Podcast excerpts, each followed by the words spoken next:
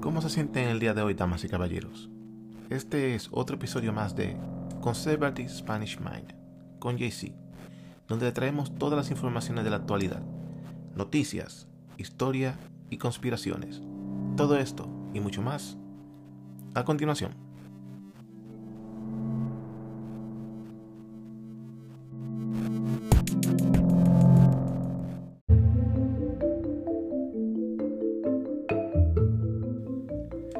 Día por día vemos al presidente de los Estados Unidos dar la cara delante de la nación vía radial y televisiva. Trata de explicar los avances científicos y medicinales y por igual la situación que se sufre estado por estado, ciudad por ciudad, de la deficiencia que existe con respecto a los hospitales por falta de equipo y también por igual las pérdidas humanas que se viven día por día en toda la nación. También podemos ver que la prensa no pierde un solo minuto. En el momento que el presidente termina de dar su explicación, arranca la fiesta de ataque. Es una prensa corrupta, una prensa totalmente izquierda, una prensa totalmente pagada y enviada para hacer las preguntas exactas, pero sin ninguna lógica. Solamente vienen con un tipo de preguntas de ataque. Y no solamente el periodista tiene la culpa, porque también hay un redactor detrás del periodista que le dice qué tiene que decir y qué tiene que preguntar. Es una ridiculez lo que se vive en un país que se supone que es una potencia mundial, que está sufriendo pérdidas diariamente y lo que vemos es una prensa ridícula, sucia y asquerosa, que solamente va a la Casa Blanca a escuchar la rueda de prensa del presidente y solamente lo que buscan es ridiculizarlo en cualquier situación, en cualquier momento y en cualquier palabra que él diga la quieren utilizar como bala de cañón. En vez de unirse, en vez de respetar la opinión del equipo, del presidente, del vicepresidente que está a cargo del equipo médico y del dolor que sufre el país porque en cada momento que pasa se pierden vidas valiosas para familiares, y para la nación.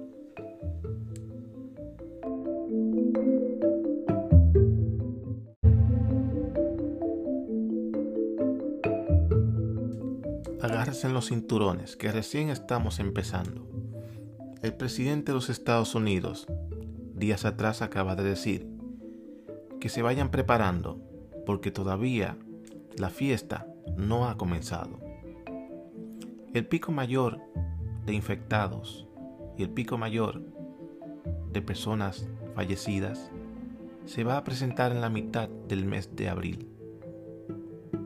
Es donde la cifra va a escalar su mayor número. Y esperando que cuando suba ese pico empiece a devaluarse. Pero la pregunta, ¿a quién nos tocará? No sabemos quién está infectado o no. Puedo ser yo, puede ser tú, puede ser él o pueden ser ellos.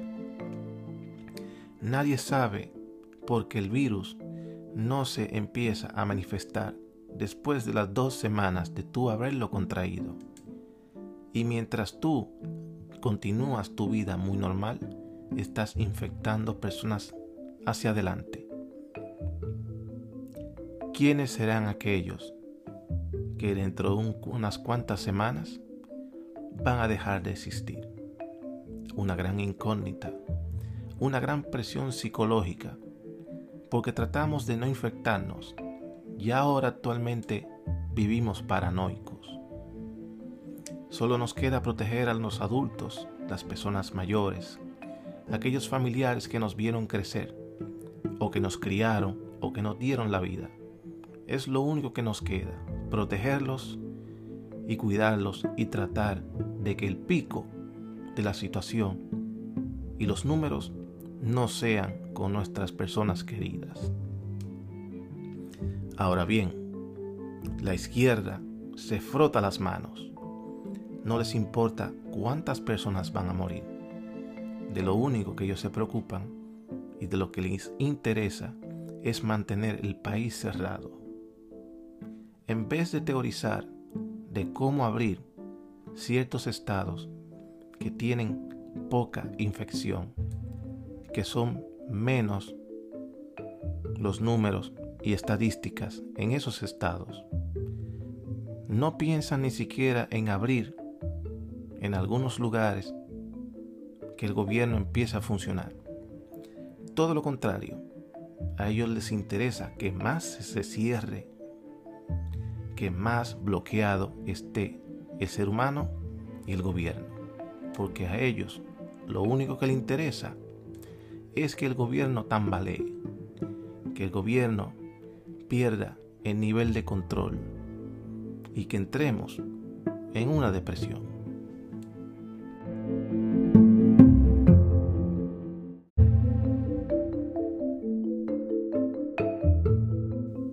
La ignorancia del ser humano con respecto a política. El Partido Demócrata, su gran mayoría y la base son hombres de 25 a 54 años de edad, con un 39.6%. O sea, que el 100% de la masa seguidora del Partido Demócrata, un 39.6% son jóvenes de 25 a 54. Entonces, si la gran mayoría pongamos que está entre los 25 a los 54, ¿por qué ellos no determinan en seguir una persona que sea joven, con ideas revolucionarias, con un pensamiento moderno, con ideas claras y de futuro?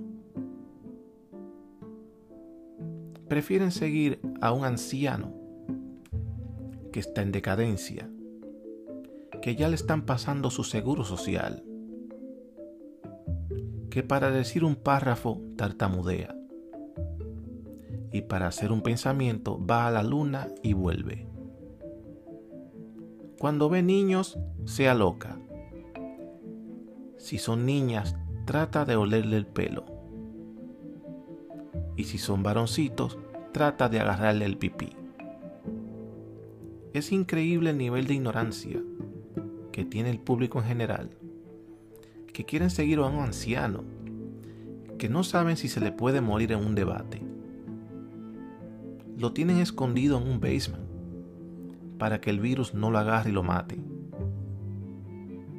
Le pasan la comida por abajo de la puerta como si fuese un preso, para evitar que nos infecte.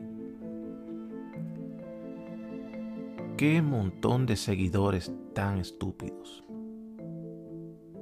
no entienden la ideología progresista de tener un líder joven.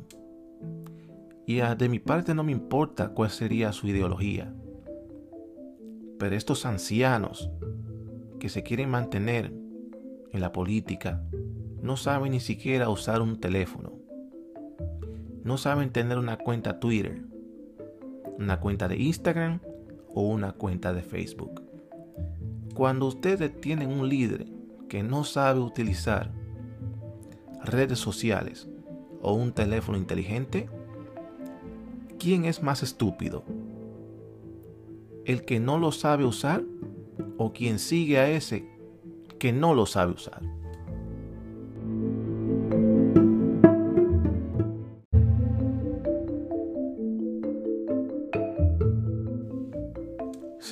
Viendo que la prensa internacional, ya que la prensa nacional norteamericana, lo único que se preocupa es de atacar y seguir su agenda de izquierda, socialista y comunista.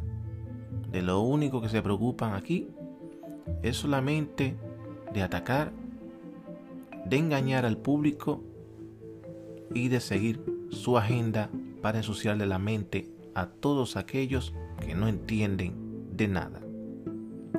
Pero aquí les traigo el audio de noticieros internacionales y escuchemos la opinión y la noticia y qué interpretan ellos desde afuera lo que sucede aquí adentro.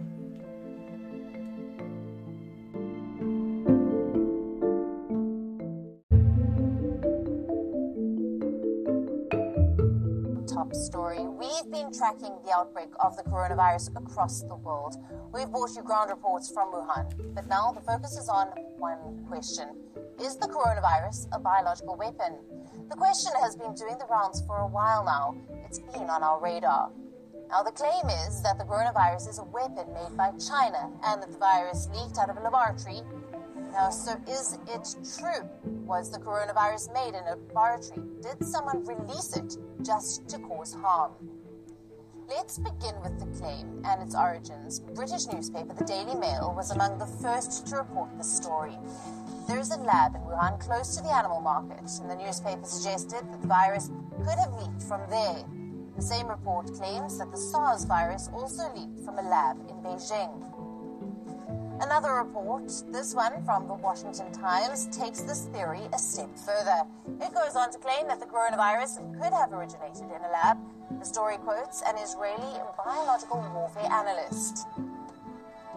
More such reports followed, and they only fueled speculation. One such report says that the virus can be traced back to Canada, and that two Chinese agents smuggled the coronavirus from Canada to China. At the center of all these claims is the Wuhan National Biosafety Laboratory. It's a level 4 lab. It was built to study diseases like Ebola and SARS. It conducts research on deadly viruses. And it is barely 32 kilometers from the Hunan seafood market, which has been confirmed as the epicenter of the coronavirus outbreak. All reports suggest that the virus actually leaked from this facility, from this laboratory. Now, at this point, all such reports are in the realm of conjecture. There is no credible evidence to back them, and several experts have dismissed these claims as misinformation and conspiracy theories. Let's take these theories one by one. First, did the virus originate from a laboratory? While there is no scientific evidence to prove this, two agencies, the Center for Disease Control and Prevention and the World Health Organization, are investigating this outbreak. None of them have called the coronavirus a biological attack. They have traced the origins of this virus back to a seafood and animal market in Wuhan, not to a laboratory. Number two, did the virus originate in Canada, more specifically from Canada's National Microbiology uh, Laboratory, or the NML? Now, reports say that in March of 2019, a mysterious shipment of exceptionally deadly viruses from this Canadian lab ended up in China. Scientists from Canada said the viruses were potential bioweapons. Four months later, a group of Chinese virologists, later called Chinese agents, were expelled from this lab.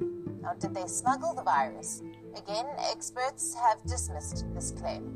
The reports name a Chinese woman called Xiang Huio, and she was working in the Canadian lab. The government of Canada has been reported as dismissing the report. Yes, the Chinese researcher was removed from the Canadian lab, but she wasn't charged with anything, and some reports say that there were issues with her paperwork and protocol. So there's nothing concrete yet to link the virus to the lab, but questions hang. And for a change, the questions bothered the Chinese government enough for them to issue a clarification. China, uncharacteristically, has even issued a denial. Now, guess who else jumped in? The Russian media. They have their own theory they have accused the United States of triggering this outbreak in Wuhan. They too call the coronavirus a biological weapon, only that it was created by America to target China.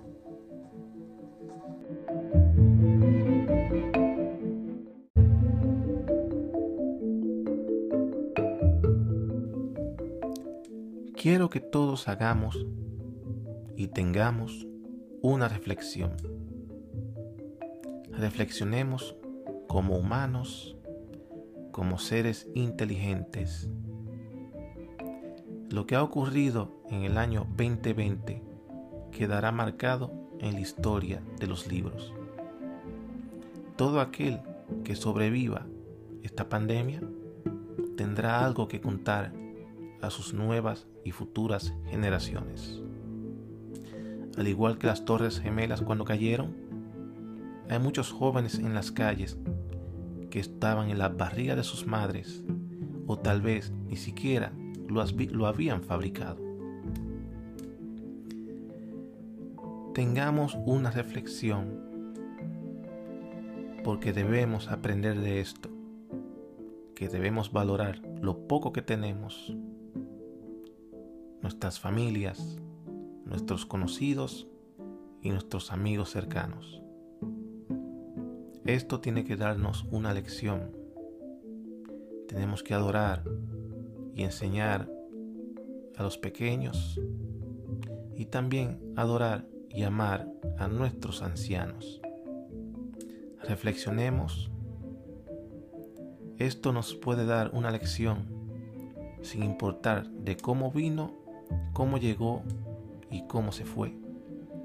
Es importante que aprendamos de esto a ser mejores seres humanos.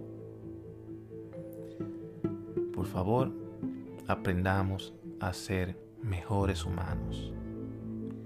Este tipo de pandemia tiene que enseñarnos algo. El mundo ya venía saturado. Había bastante odio, demasiada repugnancia entre nosotros mismos, en nuestra propia especie. Es imposible e increíble, algo que no se puede creer, si se supone que somos la especie más inteligente en el planeta. Veníamos ya acumulando una tensión de odio y de desprecio del uno al otro. Así que vamos a hacer una reflexión con esto.